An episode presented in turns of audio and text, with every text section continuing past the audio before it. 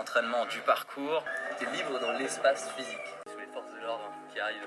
Quand il y a trop de règles et euh, même une immobilité totale, j'évoluerai tout de même dans ma tête. Donc au final, euh, rien ne pourra m'arrêter.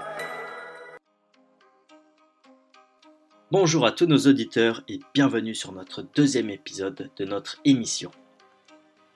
Dans l'épisode précédent, nous nous demandions pourquoi les traceurs s'entraînent dans un milieu urbain.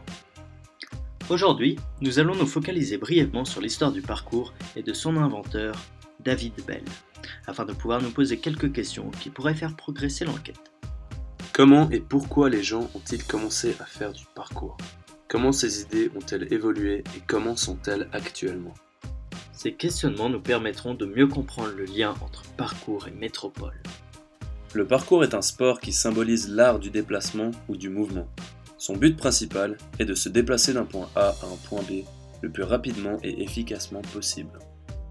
Pour que le concept devienne intéressant, il faut bien qu'il y ait des obstacles à surpasser, parce que sans obstacles, tout le monde peut se déplacer du point A au point B. Il semblerait donc que la ville soit l'endroit le plus propice pour pratiquer le parcours.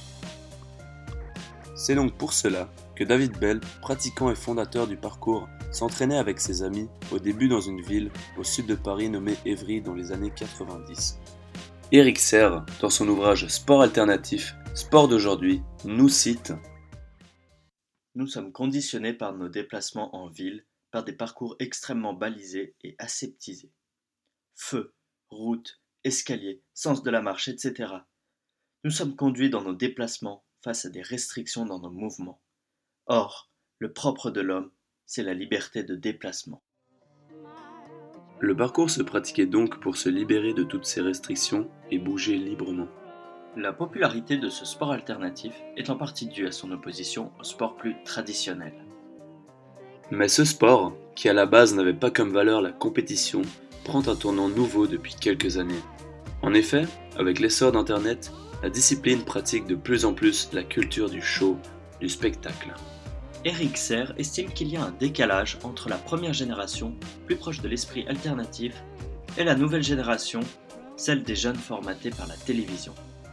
Autrement dit, en opposition à cette quête de liberté dont nous parlions, les jeunes sont de plus en plus attirés par ce sport pour impressionner leurs amis et obtenir une sorte de reconnaissance, les validant comme des personnes entre guillemets cool. Pour conclure, nous pouvons voir que la philosophie de ce sport n'est plus la même et se rapproche de plus en plus de l'esprit d'un sport plus traditionnel.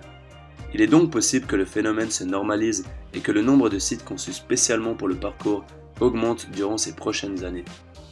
Il se pourrait donc que les traceurs délaissent la ville pour évoluer dans un environnement réglementé, comme un terrain de foot pour le football ou un skatepark pour le skateboard. Dans notre prochain épisode, cet aspect nous amènera à nous demander si le parcours est dissociable de la ville ou non. Nous vous remercions pour votre écoute et à très bientôt.